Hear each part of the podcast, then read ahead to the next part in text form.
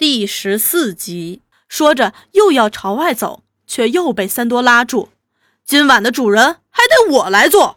小许有点失望。嗯，那我什么也轮不上了呗。一时大家都笑了。三多家就在学校隔壁，是间祖遗老屋，房子原不算小，可是五六户人住在一起，就显得拥挤。三多一户只占一间堂屋，两间卧室，一间三多娘住，一间苦茶住。三多只好长期在外面打游击住。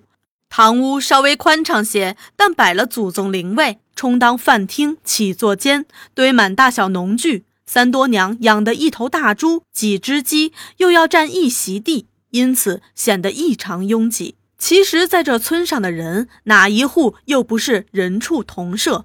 三多家现在只有三口人，母亲二十八岁守寡，把他们俩兄弟含辛茹苦的养大，满望大儿子成亲传后，想不到事与愿违。大儿子与苦茶成亲只一年，在一次打强弱房时，被许天雄活活砍成五块。年轻的苦茶从此当了寡妇。三多是个孝顺儿子，能干又有丈夫气。看来不弱他大哥，但是家境贫寒，眼见一年年长大成人，不知不觉已三十出头，他还没有能力替他讨门媳妇儿。老娘心急，三多却一点儿也不在乎。他说：“大丈夫志在四方，传宗接代是小事。”苦茶不是本县人，原籍南县大同乡。南县与次州虽是紧邻。但隔着一座青霞山，交通不便，来往不多，相互间十分隔膜。十一年前，在他十九岁的时候，从大同下嫁到下下木，只有一年光景，就成了寡妇。当年上下木和下下木在打强弱房，双方死了不少人，不分胜负，都不想停下。当时成为这乡头目的是三多大哥许三成，对手就是许天雄。当时许天雄羽毛未丰，双方实力相等，因此打了快一年还是个对峙局面。不久，山区雨季来临，连下了七八天大雨，青霞山山洪暴作，奔腾而下，把半个下下木陷在洪流中。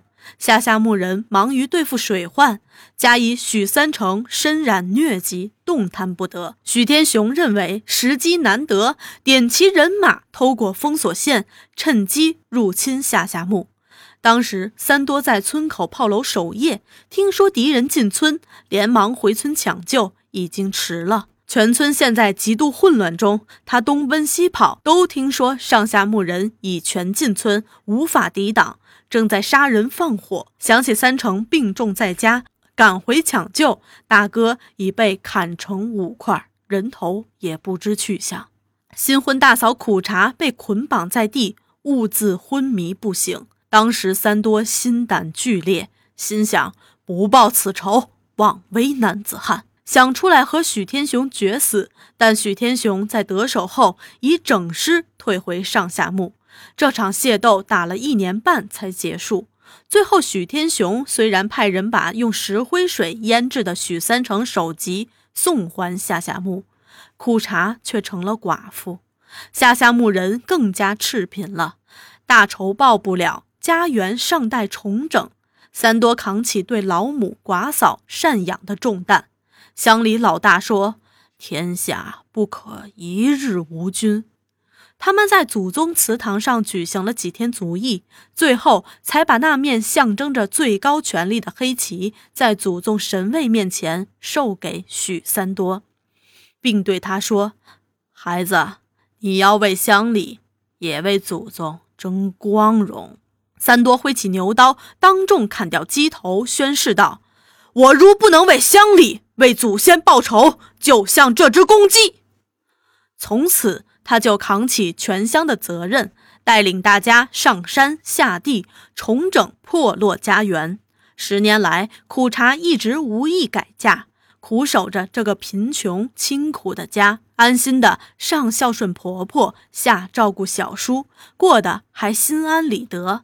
她年轻，在山区妇女中人也长得不算难看，要改嫁是不难的。为什么甘心苦守呢？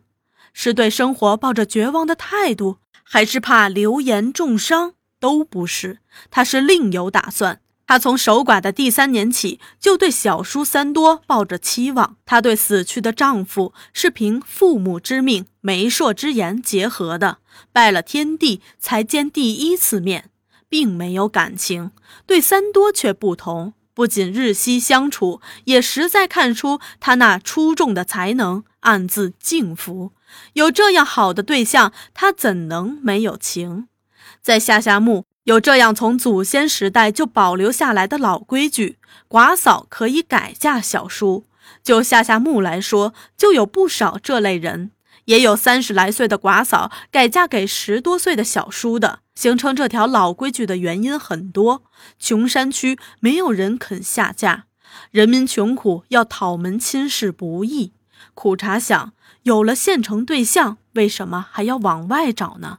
他是决心守着他。三多娘是个明白人，她对这个贤淑的寡媳也有打算。苦茶的心事，他看得最明白。家里劳动力少，内内外外都少不了她，因此也不主张她改嫁出去，最好把她许给三多。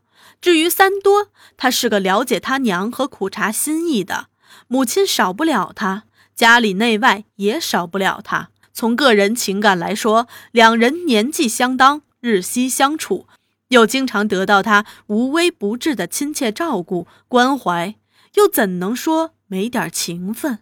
但他好胜好强，总觉得大丈夫要能顶天立地，做番大事业，驻守山区有什么出息？